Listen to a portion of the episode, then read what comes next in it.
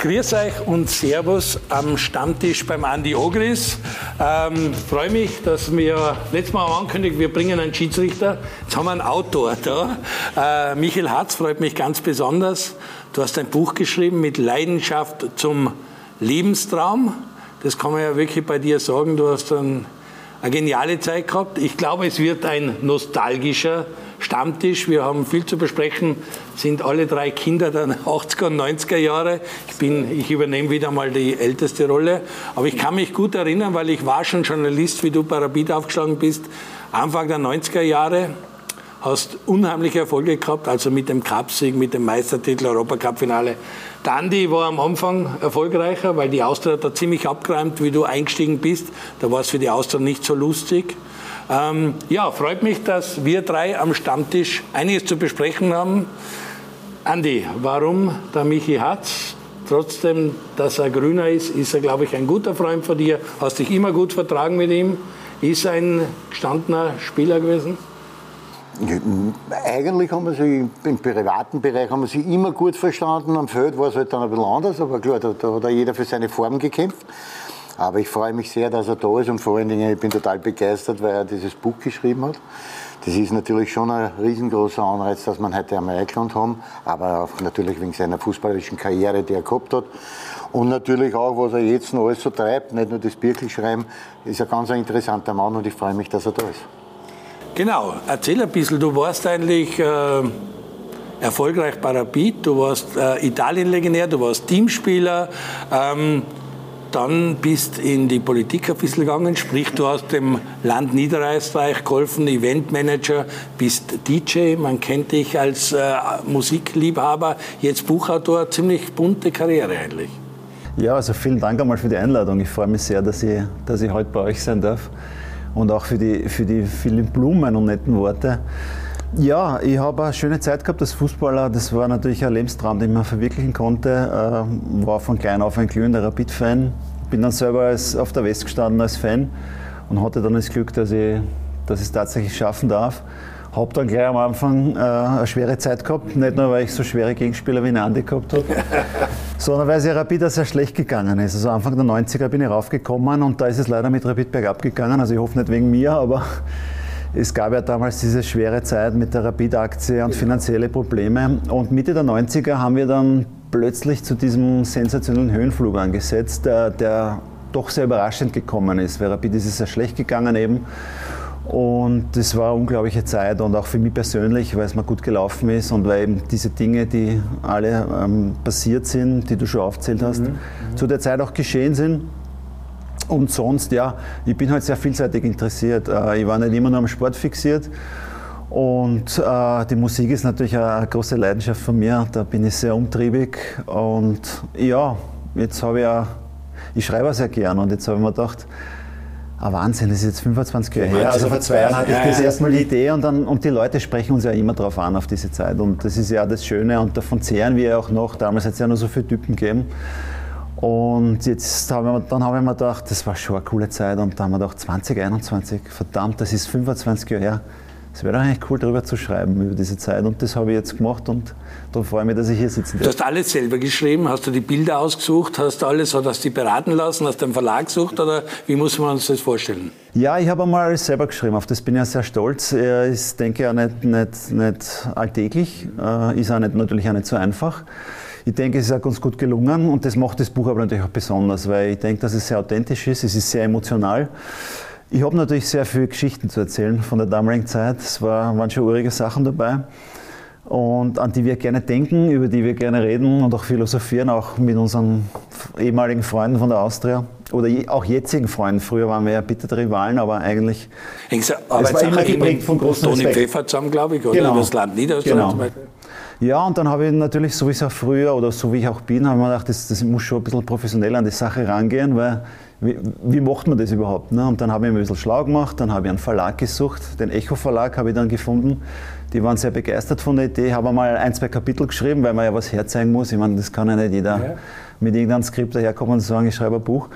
Und es ist sehr gut angekommen und dann ist es losgegangen. Ja, haben natürlich haben wir die alten Spiele angesehen auf Video, haben jetzt ein bisschen Angst gehabt, cool. aber gedacht, das wird vielleicht Zeitlupe sein im Vergleich zu den heutigen Spielen. Aber es war gar nicht so schlimm. Und ja, ein bisschen alte Zeitungsartikel, die man sich halt noch aufgehoben hat. Und so, so kommen dann die Erinnerungen und die Emotionen und das habe ich dann alles ähm, da reingepackt und dann wird es natürlich noch überarbeitet. Ist schon, ist schon ein langer Prozess. Und ich bin aber sehr happy damit und sehr zufrieden und auch sehr glücklich. Äh, es ist ja schon draußen seit, seit einigen Tagen und es gibt ja schon einige Rapid-Fans, die sich natürlich wenig überraschend dafür interessieren und es schon ein Stück ausgelesen haben und das Super. Feedback ist, ist großartig und schön, freut mich natürlich. Schön. Äh, wenn du ihn siehst, so schlank und rank wie er da sitzt und jugendlich eigentlich gut gehalten, äh, wie sind deine Erinnerungen an Michael? hat. Ihr habt euch am Anfang zu der Zeit wirklich oft begegnet, weil Rapid gegen Austria war Anfang der 90er Jahre auf dem Spielfeld eine klasse Geschichte. Legendäres Cupfinale, wo er, glaube ich, nur zugeschaut hat, du in der 90. Minuten den Ausgleich schießt, dann verliert. Er war das nächste Jahr dabei, wo sie gegen Stockerau verloren haben. Auch nicht so lustig, aber deine Erinnerung an den Michi Hatz als Spieler? Na, erstens einmal vorbildlicher Sportsmann. Immer Top-Einstellung, immer, immer sehr gut bevor du immer das Beste gemacht hast, der Situation beinharter Verteidiger. Also die, die Innenverteidigung damals bei Rapid hat schon, was, hat schon was gehabt, nicht mit Harz und Betzel.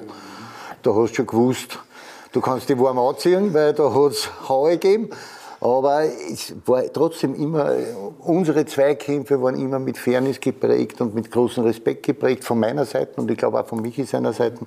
Und deswegen hat sich das auch immer dann äh, im Nachhinein, also diese Freundschaft, diese, ist über diese Zeit hinausgegangen. Wir spielen heute miteinander bei den alten Herren, bei der Copa Pelé, das eine okay. oder andere Mal ein Match. Da freuen wir sich natürlich, auch da ist es ja in der Kabine dann immer diese alten Geschichten wieder aufwärmen und das ist ja halt immer lustig und, und, und lieb zum Zusammensitzen, wenn man mit den alten Kollegen über die alten Geschichten reden kann. Und deswegen, ich freue mich wirklich auf das Buch. Ich werde es auf jeden Fall lesen, weil es mich total interessiert, diese ganze Situation, 25 Jahre her, wie er das in seine Augen gesehen hat. Weil ich kann das dann trotzdem irgendwo ein bisschen auf mich umlegen, wie, wie ich Fußball sehe und wie er sich. Und das ist eine ganz interessante Konstellation und deswegen werde ich mir dieses Buch auch besorgen und werden wir es dann einziehen. Eine sehr spannende Zeit, weil ich im Vorfeld dieses Stammtisch auch an dich und die Austria gedacht habe, weil, wie es der Michael Hart sagt, der Rapid ist da nicht richtig gut gegangen. Die waren richtig tief unten, finanzielle Probleme. Die Rapid-Aktie, sportlich hat es nicht so passt. Gegen Stockerau verlierst das Cup-Finale, alle lachen über die. Und der Austria geht es momentan ähnlich. Und der Fußball ist sehr schnelllebig. In drei Jahren kann es ganz anders ausschauen. Also da gibt es vielleicht sogar Parallelen, oder? Ja, das kann man durchaus sagen. Ähm der Austria geht sicher jetzt so, wie es auch Rapid vor ein paar Jahren gegangen ist, wie das Stadion fertig geworden ist, denke ich, ähnliche Probleme, vielleicht auch ähnliche ähm, Schwierigkeiten bei Personalentscheidungen. Ähm, teilweise sogar wie damals, weil da war es wirklich dramatisch. Und dann gab es ja auch diese lustige Geschichte, wo da die Bank Austria damals Rapid also geholfen ja. und, und, teilweise übernommen. Fusionieren wollte. Und wollte, der Generaldirektor hat dann die super Idee gehabt, Austria und Rapid zu fusionieren. Und da sind die Leute, wirklich, das sind die Leute erbost in die Filialen gestört und gesagt, ich kündige alles, ja, ich wechsle zu was auch immer, wo immer. Sogar mein Bruder hat mir angerufen und gesagt, was redet der da? Ja? Ich kündige alles, es geht gar nicht. Und dann haben sie, glaube ich, auch gemerkt, was der Verein für Kraft hat. Und ich möchte auch sagen. Beide Vereine? Ja, beide Vereine natürlich. Und ich möchte, das wollte ich ja jetzt sagen, diese, diese Derbys, das hat sich ja leider ein bisschen verschoben. Aber das Derby war immer das Größte. Und das habe ich von klein auf gelernt. Und das hat der Andi als Australier auch gelernt. Und viele andere Menschen.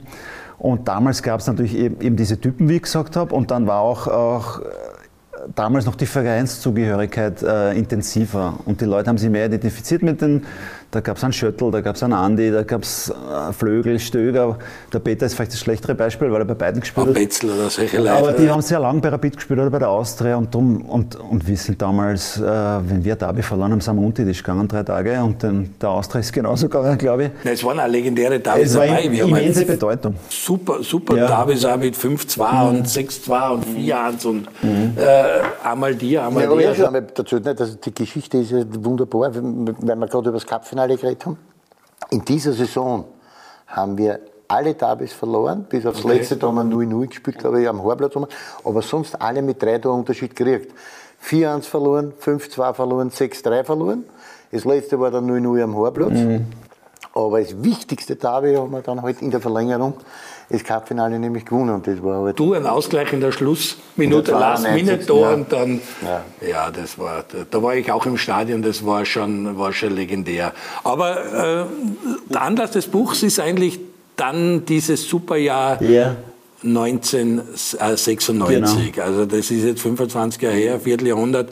Und aus dem Nichts ist da wirklich eine Truppe zusammengewachsen. Dokobil hat da einen Kader zusammengestellt. Äh, wir haben zwei Jahre vorher legendär Salzburg gehabt, im UEFA Cup Finale mit Hin- und Rückspiel, zweimal 0-1 verloren. Da war auch schon äh, Österreich für Salzburg, Salzburg für Österreich. Die sind ins Happelstadion gegangen, haben da ihre großen Match gemacht. Otto Baric unvergessen, die Italiener, Richtig. also die Deutschen geschlagen mit Karlsruhe, Frankfurt und so, die ganzen Geschichten. Und dann seid ihr gekommen mit einer legendären Truppe und habt quasi Europa und Österreich aufgemischt, weil da wart auch Meister. Ja, 95, du warst ein Cupsieger mit Rapid, ja. dafür äh, ja. Peter Cookie sein Tor. Seitdem ist Rapid nicht mehr Cupsieger geworden, auch wenn es weh tut.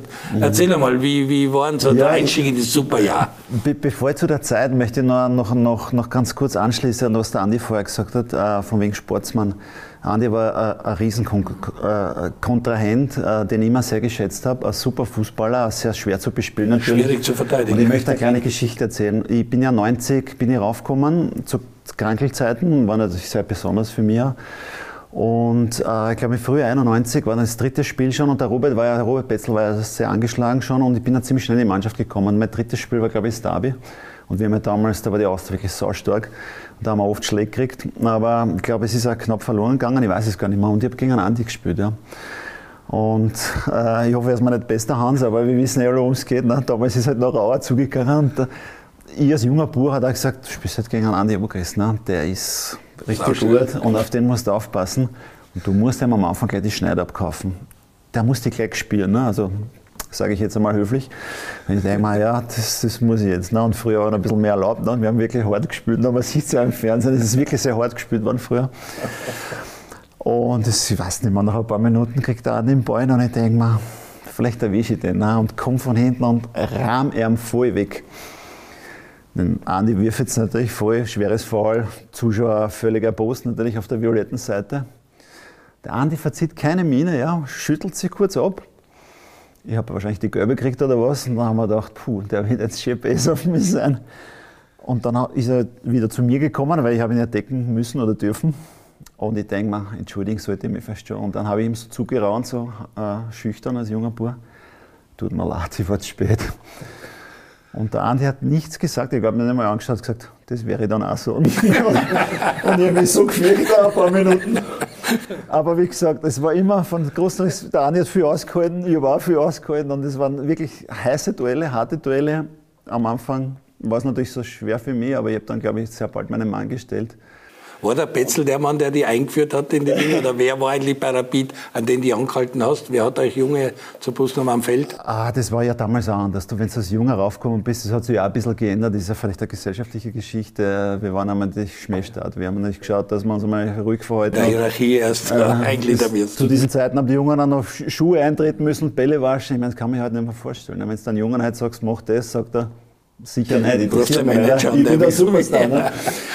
Man hat schon sehr Respekt gehabt und eben diesen Respekt habe ich vom Andi gehabt und von anderen Fußballgrößen. Aber man muss natürlich seinen Mann stellen und, und so wächst man aber dann rein. Ja. Und ich war ja auch nie so, ich war ja, der Didi sagt immer, er war kein Zauberer, ne? das weiß ich selber auch. Aber ich denke, aus meinen Möglichkeiten habe ich viel gemacht und, und habe eine schöne Karriere gehabt. Ich war immer ein Beißer, Kämpfer und das habe ich natürlich dann auch im Kampf gegen den Andi voll eingebracht und dem Andi war es aber ziemlich wurscht. Mhm. Weil, weil, weil, weil, der Michi das anspricht, wie war das, wenn du so junge Gegenspieler, so Newcomers gehabt hast und die haben natürlich, die Trainer sind die auf die eingestellt worden. Du warst einfach schnell, du warst einfach giftig. Ja, aber das war ja, ich meine, bist du vorbereitet auf das? Nicht? Klar, jetzt, der Michi, ich kann mich an diese Passage nicht erinnern, muss ich fairerweise zugeben, aber es war trotzdem so, ist ja ganz klar, jetzt kommt der junge, neuer Innenverteidiger, der Verteidiger einer, der muss mitdecken. Ich hab, bin ein gestandener Bundesliga- und Nationalteamspieler und dass sich der natürlich gegen mich beweisen will, ist ja auch normal, nicht? Und da brauche ich ja nicht besser. Oder wenn der halt jetzt versucht, mir irgendwie die Schneider zum Kopf, ob das jetzt der Hatz-Michi war oder, oder der Michi, Michi Helm war beim Sport Sportclub, da, da hat es halt etliche gegeben, ja. die es halt irgendwie probiert haben mit oder um zum Schneiden und man halt so die Schneid. Nur bei mir, ich bin halt der Falsche gewesen, weil mich hat sowas eher noch aufgehanselt und man denkt, na warte mal, eins zu eins Retour zahlt, natürlich, nicht, weil wenn ich Schmerzen habe, muss er es auch haben, nicht, weil ohne Schmerzen kann er dann nicht heimgehen. Aber es ist halt also trotzdem, es war immer für, nein, ich habe es eh schon vor, bei irgendeinem Stammtisch haben wir gesagt, Robert Betzel, der wird immer als der eisenharte Verteidiger. Der Robert Betzel war erstens einmal ein begnadeter Techniker. Der Robert Betzel war in Wahrheit, wenn er nicht in frühen Jahren so schwere Verletzungen schon gehabt hat, extrem schnell. Und der Robert Betzel war ein, ein Top-Sportsmann. Und dass er sich am Ende des Tages immer dann halt, was der durch seine Verletzungen ist er halt einmal einen Schritt langsamer geworden, dann ist er halt einmal einen Schritt zu kurz gekommen. Das ist halt auch so. Aber der Robert war immer einer, der nie einen absichtlich verletzen wollte. Nie. Das ist überhaupt nicht in seinem Naturell drinnen. Und deswegen war das immer, wir haben im Nachwuchs schon gegeneinander gespielt und da haben wir sie schon gefetzt. Und dann in der Kampfmannschaft natürlich auch, aber immer mit dem größten Respekt und nie, dass man irgendwem absichtlich verletzen. Also, also das, das gilt für mich genauso. Also das Gerücht, dass seine Frau bei der Hochzeit Schienbeindeckel getragen hat, das stimmt nicht. Doch. ich habe immer gesagt, wer austeilt, muss er einstecken können. Und das haben wir damals schon viele Spieler verkörpert und der Andi, glaube ich, auch. Und ja, jetzt sind wir ein bisschen abgedriftet. Ich wollte die Geschichte unbedingt erzählen, weil ich es gerne erzähle. Weil es aber beweist, der Andi hat mir das nie nachtragen oder so. Der hat halt das Herz am richtigen Fleck und das war eigentlich immer so ein ein Duell. Fußball. Ehrlicher. er hat oft die Oberhand gehabt, manchmal habe ich sie vielleicht gehabt und es war immer sehr hart, aber es war immer, immer fair und es hat nie irgendwelche gröberen Sachen gegeben und das prägt auch, glaube ich, unsere, unsere Freundschaft, die uns mittlerweile auszeichnet. Obwohl wir früher erbitterte Kontrahenten waren. Ja, aber gut, jetzt habe ich erfahren, dass der Hans gesagt hat, zu ihm, er soll mich umschneiden. Ja. Da wird natürlich der nächste Gast wird der Hans Krankel sein.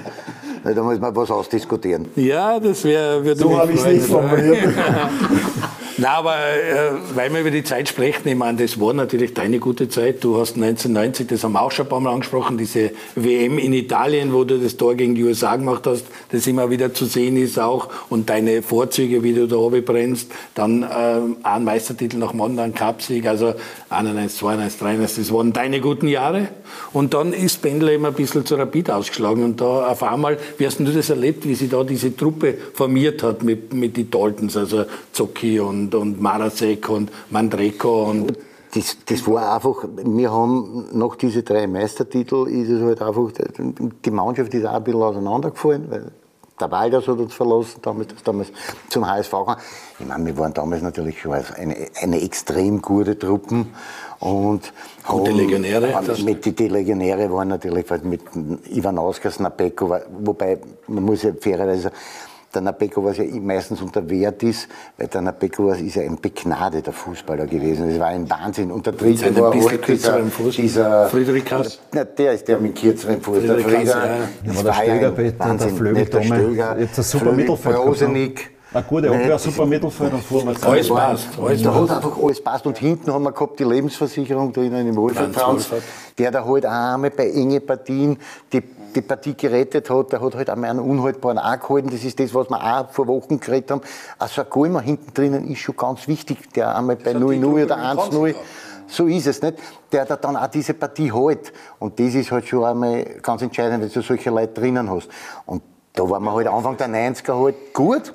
Und das hat sich aber dann, dieses Pendel hat sich dann ein bisschen Richtung Salzburg geschlagen und nach der Salzburg ist aber dann Rapid da gewesen und haben das, ich meine, wir sind ja trotzdem alle auch Österreicher und haben, sind natürlich vom Fernseher gesessen, wie die dann Europacup gespielt haben. Und, und haben die Daumen gedrückt, dass die schaffen. Äh, brauchen wir auch nicht drüber nachdenken. Symbolisch für alles ist ja eigentlich der Turban von Carsten Janker.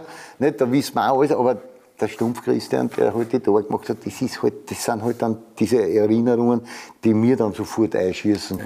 Nein, es ist, es ist sensationell, weil du sagst, das pendelt dann Salzburg 94, dann hast Rapid gehabt, dann ist aber schon ein Rapid dran Sturm gewesen, weil dieses, dieser Meistertitel, da kommen wir auch noch zu reden. Und dann war eigentlich Ende des Jahr, äh, Jahrzehnts dann auf einmal Tirol da, mit einer unglaublichen Mannschaft. Die 2000, 2001 dann, wo der Zocki und Warasek und die waren auch eine, im Tor, unglaubliche Truppe. Also hast in einem Jahrzehnt wirklich fünf Riesenkaliber Mannschaften gehabt. Und, und, und, und das ist heute nicht mehr so, weil heute hat er zehn Jahre ja. und es ist nur mehr Salzburg. Das ist bitter. Man muss ja wirklich sagen, dass auch, was ja in dem Buch schön beschrieben ist, zu der Zeit war die Meisterschaft extrem ausgeglichen. Ja. In dem Jahr, wo wir Master geworden sind, da war Rapid. Da, da war Sturm. Innsbruck. Salzburg war regierender Meister und, und zwei Jahre vor dem Oberfinale. Dann hast du eine sehr starke Austria immer noch gehabt. Dann hast du eine sehr gute Tirol, Tirol gehabt. Ja. Dann hast du die Aufsteiger gehabt, GRK, die sehr stark waren. Die Rieder waren immer sehr unangenehm. Dann hast du die Admira, die ewig graue Maus, die aber immer unangenehm war. Das war Wahnsinn. Da hat jeder jeden schlagen können. Und das geht ja im Moment ein bisschen ab leider, aber das war. Und das hat dann immer wieder gewechselt auch. Und das hat aber die Meisterschaft auch sehr spannend gemacht. Ja. Absolut. Absolut. Zeit, ja. Aber es ist heute, abgesehen von äh, Salzburg ja auch relativ spannend. Wer wird Vizemeister, wo jetzt sich Rapid mit Sturm, mit Lask und so, das da ist schon Das Gefälle ist nur größer, denke ich. Ja, das Trotzdem ist, ist das Gefälle größer, weil man hat hinter Salzburg auch die, die etablierten Clubs, wo einer mal ein bisschen schwere Phase hat, wie jetzt die, die, die arme Austria. Aber im Grunde hast du dann noch Sturm, Lask, Rapid. Der WRC macht einen sehr guten Job. Die Austria gehört auch dazu, aber dann ist es schon schwierig. Ne? Auch, auch diese, diesen, diesen Prof, dieses Profitum, das ja mittlerweile immer mehr Aufwand und, und Geld kostet, äh, äh durch, durchzusetzen in Österreich. Ne? Darum wird es immer, immer diese bisschen Zweiklassengesellschaft plus dann noch Salzburg on the top. Es war dazu mal auch mehr Mannschaftssport, mehr äh, ein Teamsport noch, weil einfach zusammengeschweißte Truppen viel mehr ausgemacht haben ja. wie heute, wo halt ja. jeder Individualtrainer hat. Manager hat und so. Also ich glaube, das hat die Zeit auch sehr ja. geprägt. Naja, es war, es, es war zu unserer Zeit, also von der Zeit, was wir jetzt reden, also diese 90er Jahre, da war trotzdem noch immer dieses Vereinszugehörigkeitsgefühl war noch da. Das ist ja jetzt mittlerweile verloren gegangen. Nicht? Durch das, dass man halt hauptsächlich Ausbildungsvereine geworden sind und die Jungen so gut als möglich weiterentwickeln wollen und dann halt teuer verkaufen wollen, ist ganz klar, sonst kannst du das nicht überleben, außer Salzburg. Die sind eine andere Qualität, die sind eine andere Partie, aber der Rest dahinter ist Ausbildungsliga und das müssen wir auch uns eingestehen. Aber früher mal war der, der Michi hat in seiner Karriere Hauptzeit gespielt Rapid, dann ist er ins Ausland gegangen, dann war glaube ich noch Admira. Genau. Zum Abschluss, ja, ja. Ende der Durchsage. Und genauso, der Pfeffertoni hat sein ganzes Leben, außer bei Dürnitz, wo er vorher angefangen hat, bis wir zu Austria geholt haben, durch nur bei Austria gespielt. Das gibt es heute nicht mehr, mehr. Du hast bei den Traditionsclubs sieben, acht Spieler gehabt, die, die fast die ganze Zeit ihres Lebens dort gespielt haben. Das, das war nicht die Identifikation. Deswegen war das auch damals so mit, mit, den, mit dem Wiener Derby. Da muss man auch ehrlich sagen, da hast du wirklich gemerkt, in der Woche vor dem Derby, wie sich die Stadt die zwei dort hat, der große Teil war Rapid, das muss man auch fairerweise sagen, aber der nächste Teil war dann die Austria, das hat sich teilt und jeder hat, sich, hat gefiebert. Auf die, da hat auch jeder gewusst, um was geht. Also die damaligen Legionäre, die wir gehabt haben, im Walders, in, in, in, in es und in Friedrichs, mit denen sind wir einmal gesessen und haben gesagt, was Derby heißt. Und das war drinnen. Und das war bei der Rapid genau dasselbe, wenn ich mich zurückerinnere an einen, an einen, an einen Kancha Brucic das ja, war, die Zeit immer noch. Ja Wahnsinn. der Trifon, der ja nachher auch noch bei uns auch gespielt hat. Aber das ist halt, da haben sie schon welche ausgeschickt und dem gewusst, was es bedeutet, der David zum Spielen. Und das ist damals schon für meine Begriffe viel intensiver gewesen, als es heute ist, aber da fehlt auch dieses Vereinszugehörigkeitsgefühl. Weil heute kommt der Ausländer, der bei uns da das mehr oder weniger als Sprungbredel nimmt und ein Jahr vielleicht eine zweite Saison noch da spielt und dann ist er schon wieder weg. Der kann ja das gar nicht mitkriegen, was er da überhaupt ist, was das für ein Stöhnwert hat. Es waren auch die Duelle gegen die Provinzmannschaften, weil in Tirol, da sagst du, da kommt der Bauer, der Kirchler, der Watzinger, der Streiter, alles richtige Tiroler, Salzburg mit die eigenen Pfeifenberg und so, da waren hauptsächlich Salzburg. Also war wirklich bei jedem Verein auch der Stamm aus dem Ort oder vereinstreue Menschen. Und, so. und Du bist dann eingewachsen in die Mannschaft mhm. und dann ist das 95, das, der Cup gekommen und das Superjahr. War das absehbar, dass da äh, etwas entsteht und dass die Truppe einen Lauf kriegt? Nein, überhaupt nicht. Also ich beschreibe es ja eben, wie ich raufgekommen bin und, und Rapid hat da große Probleme gehabt. Die Mannschaft es hat gespart werden müssen an allen Ecken und Enden. Es ist ja dann ein Ausgleich beantragt worden. Rapid hat erst gerettet werden müssen. Und äh, es war ein Teufelskreis. Ne? Zu, zu wenig Erfolge, äh, zu wenig Geld, zu wenig Geld, wieder keine Spieler leistbar. Ne? Und wir haben damals wirklich eine schwere Zeit gehabt. Wir waren der Fünfte, Sechste und da haben wir uns schon gefreut, wenn wir, wenn wir noch den Fünften ergattert haben. Und es hat einen Trainerwechsel gegeben. Zuerst dieser, der Hans, der ja sehr, der kranke Hans, war ja sehr engagiert. Aber leider ein bisschen glücklos. Äh, ist ja dann abgelöst worden und dann ist richtig los, aber der August Darek und es ist sukzessive immer schwieriger geworden. Ja. Und dann ist 94 ist dann der Baumgarten ist von Tokopil abgelöst worden und natürlich wieder ein, ein, neuer Trainer, der ja auch mit dem Andi gearbeitet hat und mit vielen jungen Spielern, mit, mit dem, mit dem Polstertone und mit Andi Herzog. Auf der hohen Warte aber dennoch war es nicht zu erwarten. Ja. Und der Dokopel hat aber schon ein gutes Gefühl entwickelt. Und erstens einmal er hat er ein gutes Gespür gehabt für die, für die, für die Mannschaft, mhm. äh, wie er mit der Mannschaft umgeht, wie er sie zusammenstellt. Und er hat uns auch die Lockerheit gegeben. Damals, das war ja ein Unterschied zur heutigen Zeit, es war nicht alles so starr.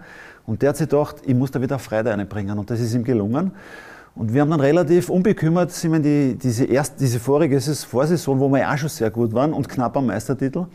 Und da haben wir, wir er hat eine gute Hand gehabt, da ist der Markus Bürger auf einmal gekommen, als junger Spieler, er mit Austria-Vergangenheit, als, als Stürmerhoffnung, ja, undenkbar heute, ein junges Talent, der voll eingeschlagen hat und der Didi ist immer stärker geworden und wir haben da echt eine, eine gute Saison gespielt haben die Stadtteile gewonnen. Da haben wir ja meistens von, von unseren lieben Freunden vom Verteilerkreis ziemliche, ziemlich, ziemlich Schmerzen uns bereitet. Aber da haben wir die Stadtteile auch ziemlich gerockt. Man hat schon gespürt, das ist ein bisschen Aufbruchsstimmung. Und der, der Cupsieg war natürlich schön am Ende der Saison. Die ganze Saison war sehr gut. Wir haben sehr begeisternden offensiven Fußball gespielt.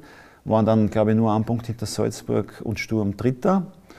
Ja, und da waren wir eigentlich dann schon vorher. Und dann hat er im Sommer noch einmal eine gute Hand gehabt. Das hat er den Kader noch, da war ja immer noch nicht möglich, dass wir da große Sprünge machen. Aber er, er hat den Ivanov geholt, wo jeder gesagt hat, das ist ein Irrer, ne? was machst du mit dem? Ne? Also er hat das selber jetzt erzählt, wie er ihn aus der Schweiz geholt hat, hat der Trainer gesagt, lass die Finger von dem. Er hat gesagt, passt, gib mir. Stöger Peter, brauchen wir glaube ich nicht reden, großartiger Fußballer, wunderbarer Mensch, hat sich nahtlos eingefügt, hat natürlich auch Probleme am Anfang gehabt durch seine Austervergangenheit, hat das aber in seiner, seiner grandiosen Art schnell lösen können durch seine Leistungen und seine, seine super Art. Dann ist der, der Büffel gekommen von, von, von also Linz. Äh, ich habe ja nur zweite Liga gespielt, wo der gesagt hat, was macht der bei Rapid? Und Carsten reden, wo ja böse Zunge behaupten, der Toni hat ihn nur weggeschickt, weil er ihn immer Konkurrenz gesehen hat. Ne? Ja, genau, ich glaube genau. die Geschichte immer noch.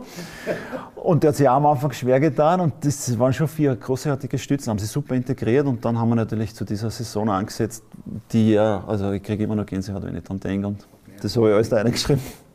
Da sind wir nämlich bei dem Superjahr 1996 und Michael Hatz wird uns auch aus dem Buch das eine oder andere vortragen und vor allem, wir werden jetzt das 96er Jahr besprechen. Bleiben Sie dran, eine kurze Werbepause, dann geht's los mit dem 96er Jahr.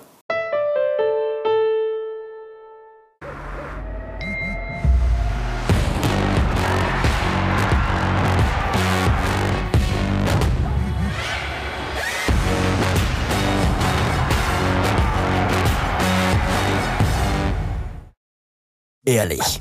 Für ein breites Angebot, allerhöchste Servicequalität und kleinste Preise gibt es nicht nur einen, sondern 15. Eisner Auto. 15 Mal in Wien, Niederösterreich, Kärnten, Burgenland und Osttirol. Ihr sagt 20 jetzt. Also ich schaue auch Liga 2. Ja gut, das ist auch schon wieder, das ist auch schon wieder heavy. Also aggressiv, aggressiv sein oder, oder ruhig. Läuft. Und alle anderen bitte.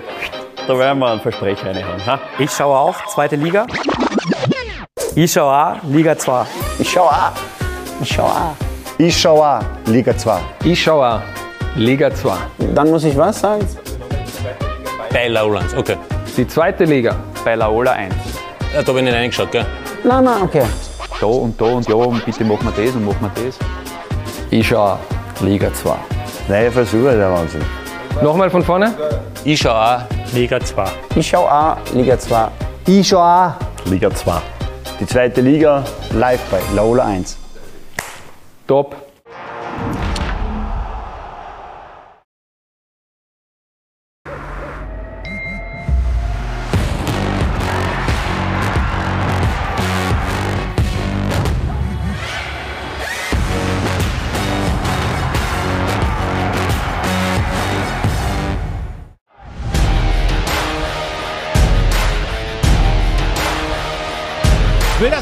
Machen, tut es auch.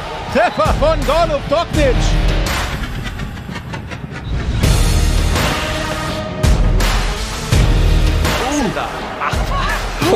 Was war das denn, bitteschön? Oh, ho, ho, ho. Wow!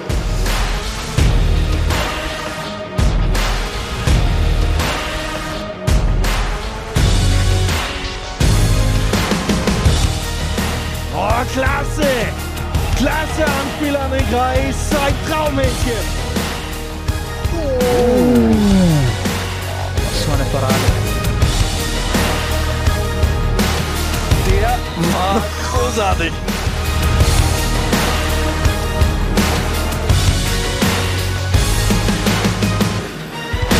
Guter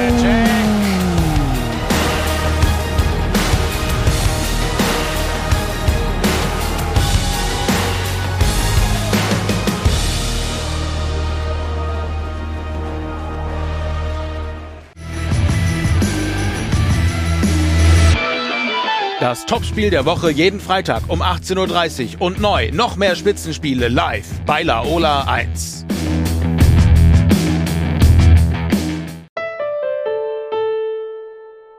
Ja, hallo und herzlich willkommen zurück aus der Werbepause. Es ist in der Pause bei uns durchgegangen, die schöne alte Zeit. Wir sind alle drei so, wir wollen das nicht glorifizieren, aber es hat einfach so viele tolle Geschichten gegeben. Und ich war dazu mal noch ein relativ junger Journalist, habe äh, die Roller Tageszeitung gemacht äh, mit äh, Rapid, wie der Didi Konstantini als Co. vom Krankel dort war und war dann bei täglich alles, einer berühmten bunten Zuckerlzeitung, die das begleitet hat. Und ich durfte in den 96er Jahren eben Rapid machen, habe die Spiele legendär erlebt, war eben auch bei dem Ploesti-Spiel. Jetzt muss man dazu sagen, Rapid ist 95 Cupsieger geworden und mit diesem Sieg haben sie sich für den Cup der Cupsieger, den gibt's heute gar nicht mehr, aber das war der zweithöchste Bewerb hinter dem Meistercup und dann hat es noch den UEFA Cup gegeben. Künftig gibt's auch wieder drei Europacup-Bewerb, heißt nicht mehr Cup der Cupsieger, sondern Conference Cup. Werden wir sehen, was das Ganze abgibt, aber über den Cupsieger bist du mit vier, fünf Spielen in das Finale eingezogen. Also ihr habt dann gehabt Ploesti, ähm, Sporting Sporting Lissabon, Lissabon. Dynamo Moskau, äh, die, die Feyenoord. Feyenoord Rotterdam und dann waren wir schon im Finale. Also das, so schnell kommt man halt nicht mehr ins Finale. Ähm, es ist losgegangen mit Ploesti. Eine unglaubliche Partie, eigentlich viel Glück auswärts, oder? Das stimmt, ja. Also, ja, der Cup der Cupsieger war, war schon ein cooler Bewerb, weil einerseits der Weg war natürlich sehr kurz, wie du richtig sagst, und das darf man es auch fairerweise mit heute nicht vergleichen. Aber natürlich waren die ganzen nationalen Cupsieger drin und das waren schon Riesenmannschaften. Wir haben dann, es war auch unsere Rückkehr in den Europacup, es war für viele von uns überhaupt das erste Europacup-Spiel, muss man ja auch sagen. Also ich habe selber vier Jahre gebraucht, eben weil es Rapid so schlecht gegangen ist. Und dann ist natürlich das eingetroffen, was er sich nicht gewünscht hat, na, einen unattraktiven Gegner aus dem ehemaligen Ostblock, die ja trotzdem nicht einfach zu bespielen So eine sind. ja. Betriebsmannschaft, Petrol Eine rumänische Mannschaft, die immerhin Steaua Bukarest war ja damals in aller Munde, aber mit Steaua Bukarest ein bisschen mitgehalten hat. Heimspiel haben wir, glaube ich, ganz gut gemacht, denke ich, obwohl wir es schon sehr schwer getan haben, haben wir dann 3-1 gewonnen und dann sind wir nach Ploesti gefahren. Zwei Tore vom Zocki im Heimspiel. Ja, genau. Also mit einem 3-1, das ist ja für sich, heute ist es auch wieder anders. Früher war 3-1, war schon, da hast du gedacht, und das beschreibt im Buch auch gut. Wir sind dann auswärts und das war eine komische Reise. Erstens einmal, es war halt noch In Ostblock. Im ehemaligen Ostblock, ja, und das war das Ganze war irgendwie komisch. Wir haben am Nachmittag gespielt, auch undenkbar heute. Ein, ein grausamer Platz in, So in, der- geschüttet, oder? in der Also Mittagshitze, Regenwetter. grausiges Stadion. Also- Das sind auch, darf alles keine Ausreden sein, aber und, und ich schreibe dann irgendwie, irgendwie, ich schreibe dann immer, irgendwie haben wir uns gedacht, das wird schon irgendwie gut gehen, irgendwie bringen wir schon drüber, irgendwie schießen wir Tor. Aber irgendwie reicht halt nicht im Fußball. Ne? Und die sind halt nochmal richtig voll angefahren. Wir haben nicht den besten Tag gehabt und haben uns ziemlich, ähm, haben uns mehr beschäftigt, uns lieb war. Ja, haben wir auch beim ein paar Chancen einen Klick gehabt. Und wir haben dann da so ein 0-0 runtergenudelt, muss man schon fairerweise sagen, weil sonst war es eh schon wieder vorbei gewesen. Und sind aber dann zum Glück weitergekommen. Ja. Dann kommt Sporting Lissabon. In Lissabon könnt ihr 5, 6, 7 Stück kriegen und fahrt mit einem 2-0, 0-2 eigentlich Ja. gut bedient nach Ja. Wien zurück. Ja, es ist immer witzig, was man, wie man es in Erinnerung hat. Ich habe mir dann die Matches, ich habe sie ja damals aufgezeichnet, damals gab es ja nicht so viel Fernsehübertragungen, und so. ohne dass ich das jemals angeschaut habe. Und jetzt fürs Buch habe ich mir gedacht, ich sollte schon eine schauen, weil sonst schreibe ich vielleicht irgendein Blödsinn was. Und das ist schon interessant, wie man sie in Erinnerung hat. Die waren extrem stark. Die haben uns wirklich, also wir haben fast keine Chance gehabt. Sie haben selber nicht so viele Chancen gehabt, aber sie waren klar überlegen und haben 2-0 gewonnen, relativ stabil. Und das war eigentlich, aber das hat uns damals auszeichnet. Wir waren so eine unbekümmerte Mannschaft, haben uns gedacht, okay, die sind quasi unbesiegbar. Wir haben halt fast keine Chance gehabt, aber daheim mit den Fans, vielleicht geht da noch was. Ne? Und wir haben halt dann einfach drauf losgespielt. Haben ein gutes Spiel daheim gemacht, hat natürlich dann das Glück in der letzten Minute.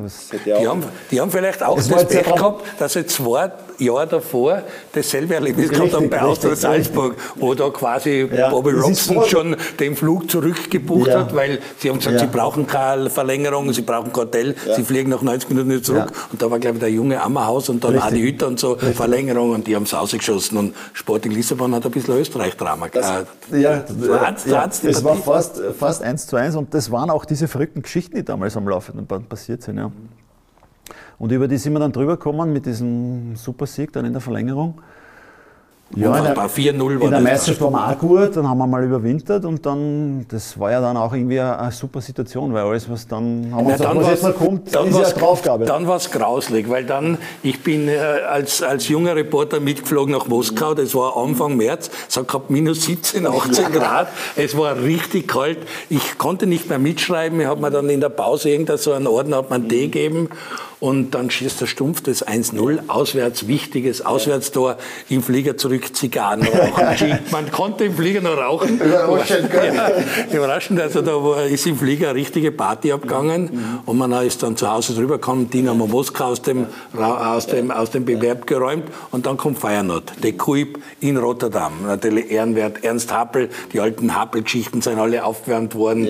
Und ihr spielt dort und wart eigentlich der krasse Außenseiter und dann ein legendäres 1 zu 1. Ja, auch da muss man, muss man auch, auch, auch richtigerweise sagen, dass Feyenoord war extrem stark, eine wahnsinnig, wahnsinnige offensive Mannschaft. Die sind mit Spielen Koeman aufgehört. und so Leute drinnen. Also Und die sind richtig angefahren. Und auswärts, da hätten wir ein paar Stück kriegen können. Wir haben es dann irgendwie damals Glück auf unserer Seite gehabt und einen, einen, einen sehr starken Tormann, den Michi, wie wir schon gesprochen haben. Und wie aus dem Nichts ist uns dann in der zweiten Halbzeit, zuerst war dieser ungerechtfertigte Elfer eigentlich, aber es war hochverdient. Und aber wie aus dem Nichts ist uns dann Ausgleich gelungen. Wir haben dann sogar ein bisschen zum Fußballspielen angefangen, letzte halbe Stunde. Und dann hat uns natürlich jeder schon gesehen als Favorit und im Finale. Und du kennst ja diese österreichische Eigenheit. Ne? Wir haben das mit Nationalteam oft, oft erlebt. Ja? Je näher das Spiel gekommen ist, desto stärker sind wir geworden und der Gegner schlechter. Und Feyenoord war echt ein super Truppen. Und das war eigentlich klar, dass das Heimspiel auch schwierig wird. Ja, da habe ich auch eine Anekdote, was du gesagt hast, weil ich war dazu mal bei täglich alles und da waren deutsche Chefredakteure und man musste immer, bevor man zum Match gegangen ist, schon den Titel schreiben, dass die Mannschaft verliert oder gewinnt. Und äh, ich habe gesagt, ich fahre jetzt ins Happelstadion, Feyenoord, weil da ist das erste Mal richtig die Bude voll, weil vorher waren eigentlich nie das Happelstadion ausverkauft gegen Sporting. Und dann habe ich, hab ich hingeschrieben, Rapid, Rapido, Rapidissimo, 3 zu 0, Ha- Hütteldorf schießen, schießen das Ding. Und das habe ich ausgedruckt und habe es eingesteckt gehabt und komme dann in den VIP-Club und da steht da ein Dokubild da. Und das war wirklich eine halbe Stunde vom Match. Sage ich, Ernstl, schau, das ist die Schlagzeile. Mir sagt, sagt der Flieg, oh, seid ihr deppert und so. Also was glaubt's denn, ihr hebt alle ab. Typisch Österreich. Simloch so. Sage ich, ja, aber ich habe mir sowas abgegeben. Dann ausgegangen, da war eine Stimmung. Ja, Wahnsinn, Presse, Wahnsinn. Pressetribünen waren noch unten am ersten Rang, neben dem, neben dem, neben dem VIP-Bereich und so. Und dann war dieses unfassbare Spiel. Also nach einer halben Stunde 3-0. Ja, ja. Die Holländer haben sich überhaupt nicht mehr auskennt. Also wie gesagt, die waren ja richtig stark und es war durchaus möglich, dass uns die natürlich auch auswärts besiegen. Ja. Habt ihr einen Rausch gespielt? Und die Stimmung war unglaublich und wir haben auch eine breite Brust gehabt ja? und, und haben uns nichts geschissen, wie man so schön sagt auf Österreichisch oder auf Wienerisch und haben, haben geschaut, spielen und schauen, was rauskommt. Und da haben wir einen super Spielverlauf gehabt, muss man auch sagen, aber wir haben dann 3-0 geführt nach einer halben Stunde und ich erzähle das auch gern, ich habe den Rest des Spiels nochmal mit Gänsehaut gespielt. Ja? Also ich werde es nie vergessen. Wir waren null in Gefahr, wir haben die so betoniert, die haben, glaube ich, zwei Tore bis dahin bekommen und die haben rausgehört, glaube ich, Everton und was, super, super Vereine. Die haben in den Bewerb bis dahin zwei Tore gekriegt und wir haben es mit Gesamtscore 4-1. Und das Schöne war natürlich auch Ari Hahn. Ari Hahn, ich glaube, der, der wir erzählen, hat ja auch der Austria nicht viel Gutes getan. War ja ein super Spieler, glaube ich auch ein erfolgreicher Trainer. Nur, es war die Auslosung. Ne? Feyenoord, Arroganz Paris Saint-Germain. La Corona und Rapid. Ne? Ist eh klar, wer uns haben will. Ne? Das war eh klar. Ne? Jeder. Die haben uns halt gezogen und sind aufgesprungen und haben gejubelt. Und dann hat der gute Mann noch gesagt, äh, Rapid, wer ist Rapid, kenne ich nicht. Ne? Nein, mehr hat er nicht gebraucht. Ne? wie wir gesprochen haben, die die Küber und die, die Küber und Konsorten, dann haben wir gedacht, na, dem werden wir es zeigen. Und das, das war schon eine Genugtuung auch, ja, weil das war, war nicht okay. Es war auch, auch ist, weil wir von Fairness gesprochen haben. Ne? Auch Ja, wenn das ist respektlos. ist respektlos und es war schön, dass wir es dann, und dann haben wir, da gibt es ja auch diese legendären Aufnahmen, wo wir dann vor ihrer, vor ihrer Kabinentür gesungen haben, Finale, Europacup-Finale. Nein, großartig. Ja, und es hat dann auch große Feiern gegeben. Also die Mannschaft Ja, hat zu ja, feiern ja. verstanden. Der Büffel war integriert, der, der, der Ostdeutsche hat inzwischen großartig getroffen, also Carsten Jank hat eine Entwicklung gemacht. Ja, und ich hinter, hinter der Ehrentribüne, hinter der Pressetribüne auf dem ersten Rang im Apelstadion, wo der Gang ist, da ist immer die Mama gestanden. Und ich wusste, ich habe gewusst, die Mama vielfache Handball-Kreisläuferin aus der DDR und so hat sie auch ausgeschaut, eine liebe Frau und so. Und mir hat man einen Auftrag gegeben, bitte mach eine Geschichte über die Mama Janka. Der Janka wird immer besser, der Typ ist interessant, weil keiner glaubt, dass der Fußball spielen kann. Und ich habe dann mit 90 Minuten mit der Mama Janka das Spiel angeschaut und das war immer großartig. Die ist immer mit dem Auto von Mecklenburg-Vorpommern nach, äh, nach, nach Wien gefahren, hat sich das Match von Burm angeschaut und ist wieder heimgefahren. Also die war richtig tough, so wie er als Stürmer war. Und danach ist halt gefeiert geworden und die Daltons waren schon in berühmten Räumlichkeiten. Da hat Niederkorn hat zu mir gesagt, wir fahren dann auch noch hin. Und wie wir hingekommen sind, haben die schon auf der Bühne getanzt. Also, das war legendäre Feiern, es war richtig, richtig gut. Und da hast du gemerkt, die Truppe, die wächst zusammen, die hat einen riesen Spaß. Und wie euch dann die Fans begleitet haben ins Stadion nach Brüssel, das war schon legendär. Und da war Rapid-Stimmung drinnen. Und alle haben geglaubt, so und jetzt gewinnt man halt den Europacup. Und dann ein 0 zu 1, eher humorloses 0 zu 1. Wie hast du das noch in Erinnerung? Da sieht man ja die Fotos, wie jetzt dann, da wie der Carsten Janka warnt oder wie du am Boden sitzt, diese Niedergeschlagenheit, die ist halt dann doch groß. Auf jeden Fall, also Enttäuschung war schon groß, wobei man natürlich auch hier sagen muss, Fein, äh, Feyenoord, sage ich, äh, Paris Saint-Germain war ein Riesenteam, hat uns nicht mehr unterschätzt. Wir hatten wahrscheinlich auch nicht den besten Tag. Ich glaube, es ist vielleicht ein bisschen die Lockerheit verloren gegangen. Der Druck war dann schon sehr groß. Ähm, ja, es, auch da sind die Erinnerungen unterschiedlich. Manche Rapid-Fans glorifizieren es. Wenn es noch zehn Minuten geht, hätten wir es Tor gemacht. Wir haben natürlich wenig Chancen gehabt. Muss aber auch sagen, ich denke, wir haben ihnen schon alles abverlangt. Ja. Und das, die Franzosen waren damals schon sehr stark und Paris gerade am, am aufsteigenden Ast. Wir haben schon lange offen gehalten. Ich denke, wir haben hinten einen guten Job gemacht. Wir haben ihnen nicht so viele Chancen gegeben, aber es war hochverdient und wir hätten schon mehr gebraucht, um das zu gewinnen. Aber sehr schön an dieser Zeit war auch, oder an diesem Tag, äh, wie uns die Rapid-Fans nachher gefeiert haben. Da, da wird sogar die Stimme brüchig, weil es war ein unglaublicher Moment und die haben dann zum Klatschen angefangen und Rapid und die haben nicht aufgehört. Es war so wie eine trotzige Beharrlichkeit. Und hör, es ist ja auch im Buch drinnen, äh, wo ich alte Freunde und Weggefährten so gefragt habe, wie ihr das Finale erlebt? Die wollte ich auch ein bisschen integrieren und da habe ich ein eigenes Kapitel gemacht. Eigentlich auch ganz spannend. Und viele haben gesagt, also so ist ein Verlierer in einem Finale noch nie gefeiert worden. Und das war auch wirklich so. Und das war sehr schön, sehr berührend und das hat uns, glaube ich, auch die Kraft gegeben, wieder aufzustehen, weil wir darf nicht vergessen, die Meisterschaft war noch. Ne? Und dieser Sturm ist uns ja im Nacken gesessen, damals sogar noch Tirol. Das habe ich auch nicht mehr so in Erinnerung gehabt. Die haben ja auch gute Chancen gehabt, sind erst am Schluss weggebrochen. Und die haben uns dann schon durch die Saison getragen. Ja. Ich habe als Journalist auch zwei Erinnerungen an das Endspiel. Das eine war, Gott und die Welt wollte zu diesem Spiel Karten und aus Sonderbusse und Flüger, wie man es halt kennt bei Rapid. Und dann hat es im Vorfeld auch der, der Jörg Haider wegkommen und so und bla bla bla. Und auf einmal sitzt der wirklich zwei Minuten vor Anpfiff, sitzt er auf der Pressetribüne neben mir. Denk mal, unglaublich, typisch Politiker, typisch Haider. Irgendwo reinkommen, sagt, da muss er dabei sein. Europacup-Finale für ganz Österreich, er dabei. Und dann erinnere mich, man muss natürlich planen, eine kleine Feier oder eine größere Feier, wenn man gewinnt. Und das Hotel, wo ihr hier gewohnt habt, wurde eine kleine Feier äh, gemacht.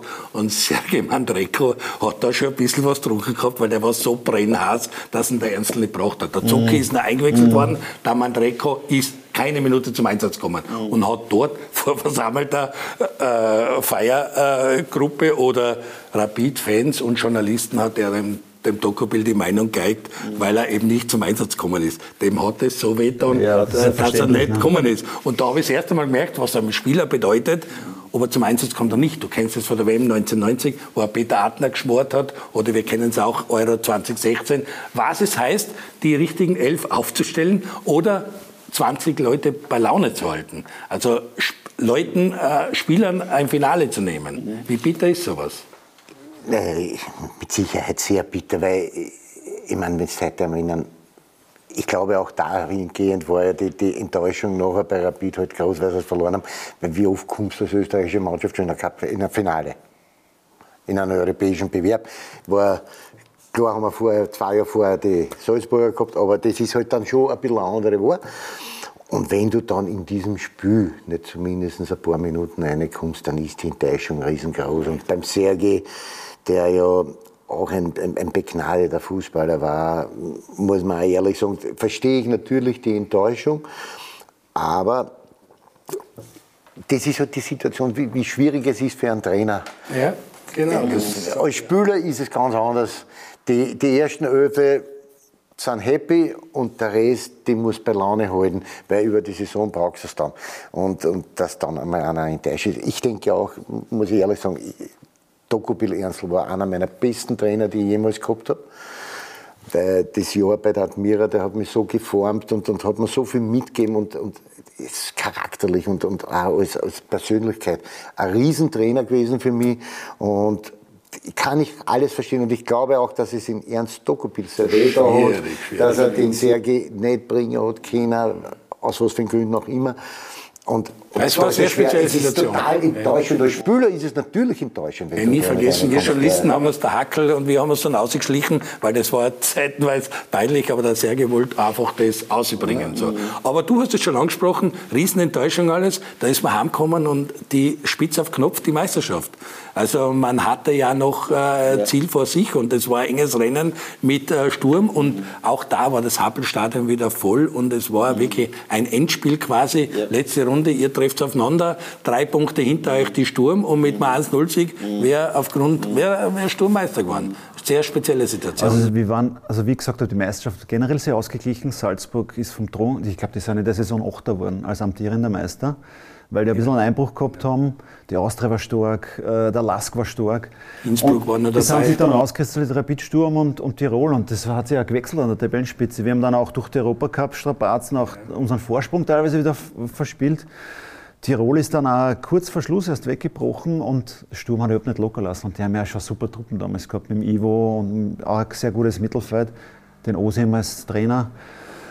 Und es war Wahnsinn und es, es ist immer dramatischer geworden. Und wie es der Alfred Hitchcock wollte oder der Teufel, war in der letzten Runde das, das Spiel gegen Sturm daheim. Ne? Und das war dann tatsächlich, wir haben sogar ein Derby gehabt davor. Ich meine, das waren ja, die Spiele, die waren ja nicht einfach. Ne? Das haben wir dann auch gewonnen, weil die Austria hätten uns natürlich äh, liebend gern die Suppe versalzen, das ist eh klar, und ihre Fans glücklich gemacht. Aber es hat sich dann wirklich so zugespitzt und man muss sich wirklich vorstellen, wir haben, glaube ich, sogar das ausgeglichenes Torverhältnis gehabt und waren drei Punkte vorn. Wenn uns Sturm im Praterstone 1-0 besiegt, und das, dazu waren sie in der Lage mit dem Ivo und den anderen, dann hätten wir Punkte gleich, nur um, die, um ein Tor, um ein Tor dieses, diese Meisterschaft verpasst und das wäre Wahnsinn gewesen. Ja. Aber es war dann äh, sensationell und da fällt mir wieder was ein vom Andi. Was ich sehr lustig damals gefunden habe, da war natürlich Vorschauen ohne Ende und Stimmung, Aufbruchstimmung und, und jeder hat berichtet darüber. Und dann haben sie natürlich die uns gefragt, die Sturmspieler, Unbeteiligte, haben sie den Andi auch gefragt. Und ähm, dann haben sie gesagt, na, wer soll Meister werden, Rapid, äh, Rapid oder Sturm? Und natürlich hat jetzt jeder erwartet, dass ein Erzaustrainer sagt, na, sicher nicht Rapid. Und vielleicht hat ihm auch der eine oder andere das übel genommen. Aber der eine hat gesagt, wenn schon nicht wir werden können, dann soll es mir extra Rapid werden. Okay. Dann müssen wir Wiener zusammenhalten, so ähnlich. Da, da, da. Und das hat den Andi auch ausgezeichnet. Und da bin ich wieder bei diesem Sportsmann, weil er auch, der hat nicht gedacht, was denken sich die Leute jetzt über mich, was denken die eigenen Fans. Das war seine Meinung und die hat er kundgetan. Das habe ich sehr, sehr cool gefunden. Sehr gratis. Und aber auch ohne Andis, Andis Beistand haben ja, wir ja, dann... das hat ein bisschen einen Hintergrund gehabt, die Geschichte. Kannst ich, erinnern, ich kann mich daran erinnern, weil ich habe mir natürlich keine Freunde gemacht bei unseren Austria-Anhänger, aber das wissen wir dann Fall. Aber wir haben uns ja dann, als Wiener haben wir sich ja zwei Jahre lang häkeln lassen müssen von den Salzburger und nicht, zu, nicht zu wenig. Nicht zu wenig häkeln lassen müssen. Und deswegen war für mich ganz klar, ich habe gesagt, mir ist, wenn es wir nicht werden können, dann soll es Rapid werden, weil dann bleibt der Titel wenigstens in Wien. Und damit hat es sich. Und bei Sturm hat man gemerkt, die werden stark. Die haben, ja. die haben dort schon Spieler ja, gekauft aus Italien und so. Also da war schon der Kartnick mit der vollen Geldtasche da, wie auch immer und so. Aber den Andi, jetzt hast du ihn so lange gelebt, du hast ihn auch in deinem Buch verewigt, oder? Ich habe ihn verewigt, ja. Da muss ich auch ein bisschen ausholen. Es war ja für mich ein unglaubliches Jahr, wie, wie ich erzählt habe. Ich, ich habe davor schon, denke ich, meine Leistung gebracht, aber da bin ich natürlich auch auf der Erfolgswelle geschwommen.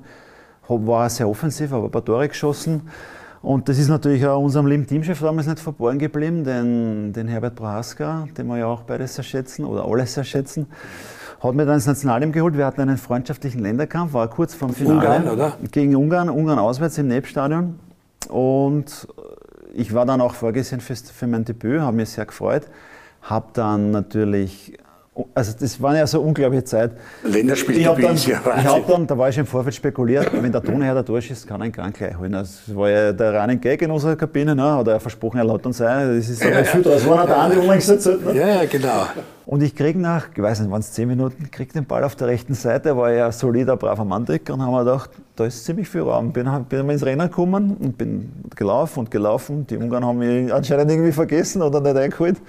Und dann spiele ich den Ball zur Mitte und der Toni bux, buxiert ihn mit seinem schwächen rechten Fuß hinein und hat, hat das 1-0 gemacht. Also beim Debüt gleich Tor aufgekriegt, eine Riesensache. Der Toni, immer wenn er sieht, sagt, Michael, du bist in mein Herzen. Du hast mir damals das Goal aufgelegt. Also auch lustig. Äh, ganz so lustig ist nicht weitergegangen. Wir haben dann zwar eh 2-1 gewonnen, aber äh, der Feiers, ich habe eine komische Gelbe gekriegt, der Schiri war ein bisschen. Also ich habe immer gesagt, meine Ergebnisse waren komisch, aber es war nicht immer ehrlich, aber da war es wirklich komisch.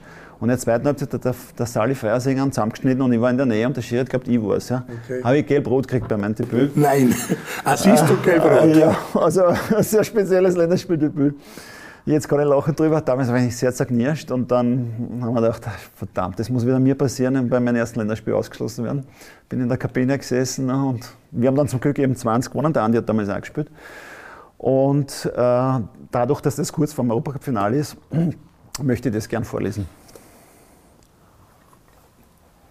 Was dann nach dem Spiel passiert ist. So. Verärgert und enttäuscht räume ich unfreiwillig das Feld. Meine gute Leistung ist nur ein schwacher Trost. Wenigstens besiegen wir nach zwischenzeitlichem Ausgleich die Ungarn trotz numerischer Schwäche. Sehr zerknirscht sitze ich bereits fix und fertig in der Kabine, als unser zweiter Stürmer, Erzaustrianer Andi Ugris, auf mich zukommt. Er klopft mir aufmunternd auf die Schulter und drückt mir das ungarische Trikot seines Gegenspielers in die Hand. Kopf hoch, Junge, starkes Debüt und das ist für dich zur Erinnerung daran. Am Spielfeld hatten wir uns stets harte und erbitterte Kämpfe geliefert, aber niemals unfair. Ein großer Fußballer und Fighter, ein echtes Original, mit dem Herzen am richtigen Fleck. Ich werde ihm diese feine Geste nie vergessen. Ein super Typ, den ich immer sehr geschätzt habe, nicht nur deshalb. Versöhnliche Heimreise aus Budapest, noch 14 Tage bis zum Finale. Sehr gut. Sehr Das ist ein schönes Erlebnis, äh, eben an den Andi und das, ja, das zeichnet ihn aus. Und das, ich habe das Trikot sogar noch daheim und ich habe das echt sehr leibend vom Andi damals gefunden. Und Super. hat mich natürlich Kannst du dich erinnern an die Szene? Ich kann mich, nein, ist ein bisschen zu lang her. Das ist ein bisschen zu lang her, aber Aber es ist typisch du. ich kann mich erinnern, dass der Michi damals an das Länderspiel, ich kann mich an das Tor erinnern vom Toni, und dass der Michi die, die Vorbereitung gemacht hat zu dem Tor, das, das weiß ich noch, aber dass das nach dem Match dann war, das kann, das kann ich mich nicht mehr erinnern. Er ist jetzt wieder hochgekocht. Die Rich Guys haben es für den Andy Herzog äh, aufbereitet, für den Geburt, für den Toni, wo er gesagt hat, der hat ein paar Dosen Bier gekauft und so. Wo der Toni dann konnte hat, also es ist der Schmäh gerannt. und du warst aber schon einer, der, wenn er im Nationalteam gespielt hat, komplett die, die Vereinsbrille abgelegt hat, oder? Du hast dann, dann war das ein Teamspieler. Da geht es um Österreich und da hat, das, da hat Rapid Austria, Sturm, Salzburg nichts verloren, sondern das war einfach so, da sind wir für unser Land rausgerannt. Und da heißt es dann die Kräfte bündeln und, und das Beste daraus machen.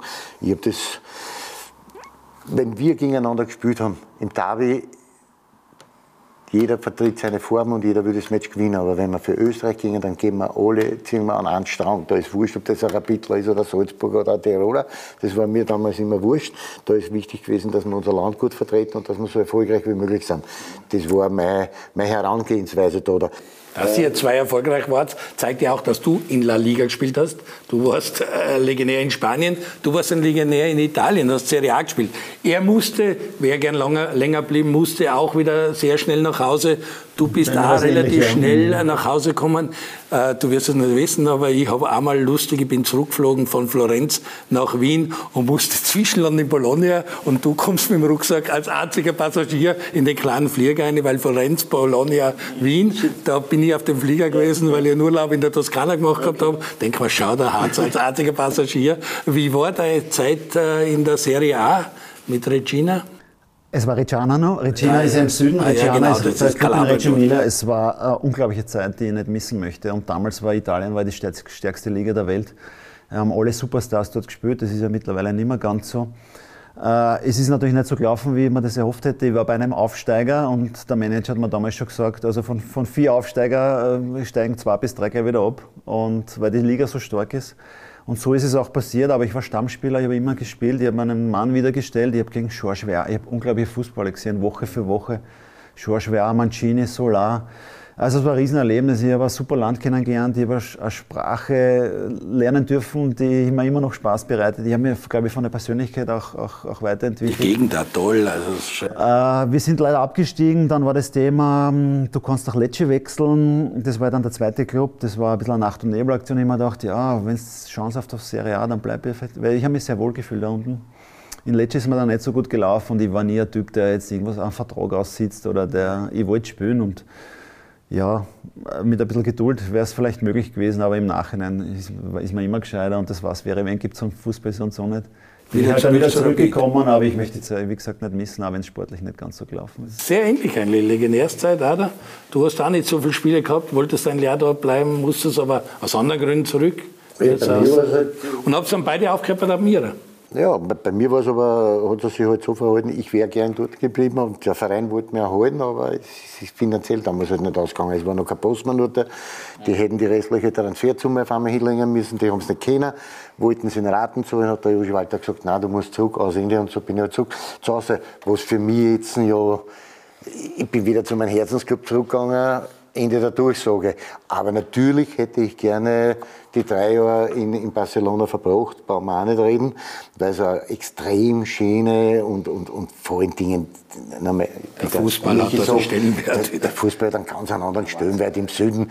Da, ich habe es eh schon hundertmal erzählt, wenn du mit der Austria-Firma verloren hast und gehst über die Favoritenstraßen, brauchst du dir nicht vorstellen, was da, da los ist. Da schimpfen sie dir ja von oben bis unten. Und wir sind gegangen, ich bin mit meiner Frau, mit meiner Tochter gegangen, über die Ramlers mit dem dreimal oder hintereinander verloren. Und da kommen die Fans und klopfen auf die Schulter und sagen, aber die Wochen gewinnen wir die Partie.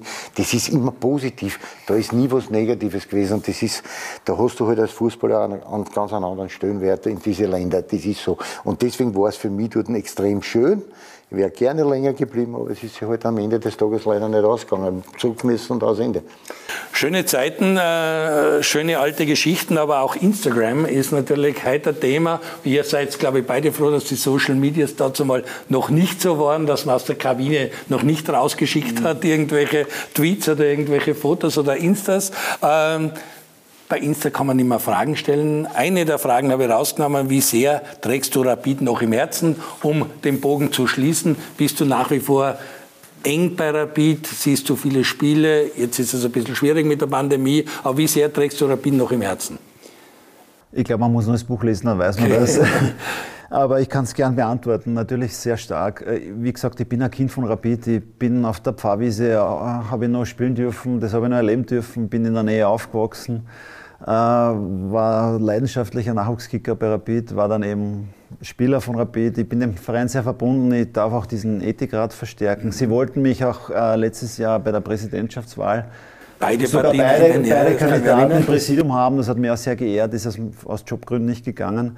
Und ich fieber mit und äh, die Rapidler sagen ja einmal Rapid, immer Rapid und das trifft bei mir auf jeden Fall zu und ich hoffe, dass es jetzt, äh, dass die Entwicklung weiter so gut geht. Sie machen, denke ich, einen guten Job jetzt, sind die richtigen Leute, Leute am Werken und, und ich halte ihnen immer die Daumen, bin gern im Stadion. Wir haben ja diesen Legendenclub, was sie auch sehr schön machen.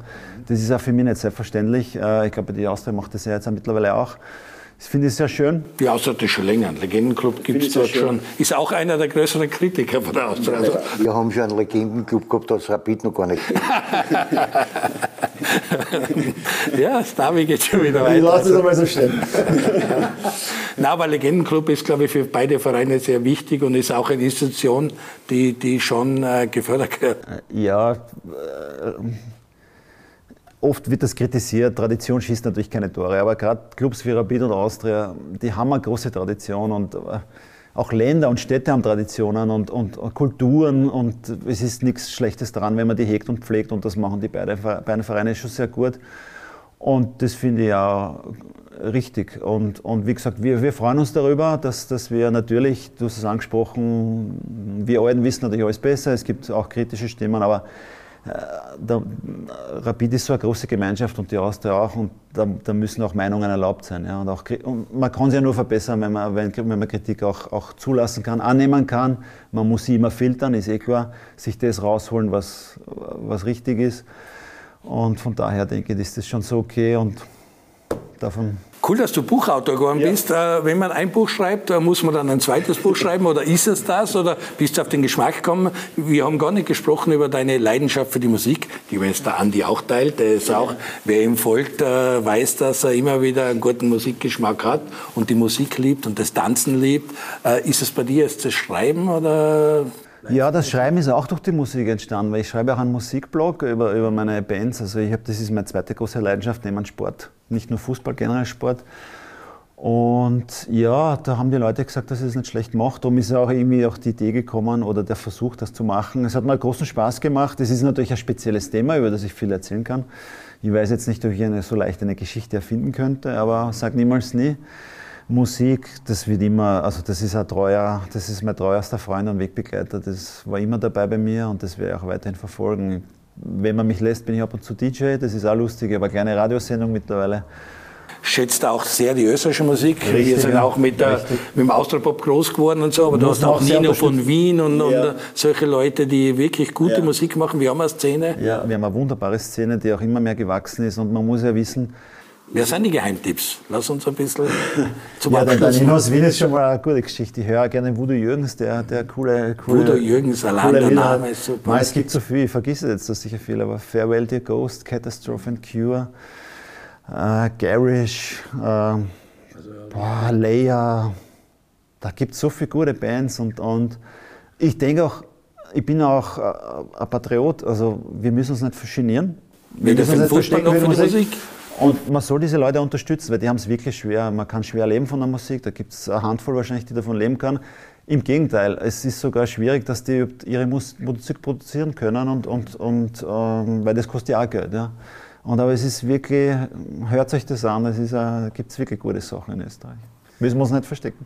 Sehr schön. Es hat sich wunderbar ergeben, dass wir mit Michael Hatz, einen alten Wegbegleiter von uns beiden auch, äh, am Stammtisch gehabt haben. Du schreibst die Bücher, der Andi verwirkelt sich äh, im Tanzsaal und am Stammtisch. Er hat auch sehr viel zu erzählen. Vielleicht bringst du auch mal ein Buch raus. Ich weiß es nicht. Ähm, wir werden weitermachen mit dem Stamm. Ghostwriter vielleicht. Ja, vielleicht könnt ihr euch dazu tun.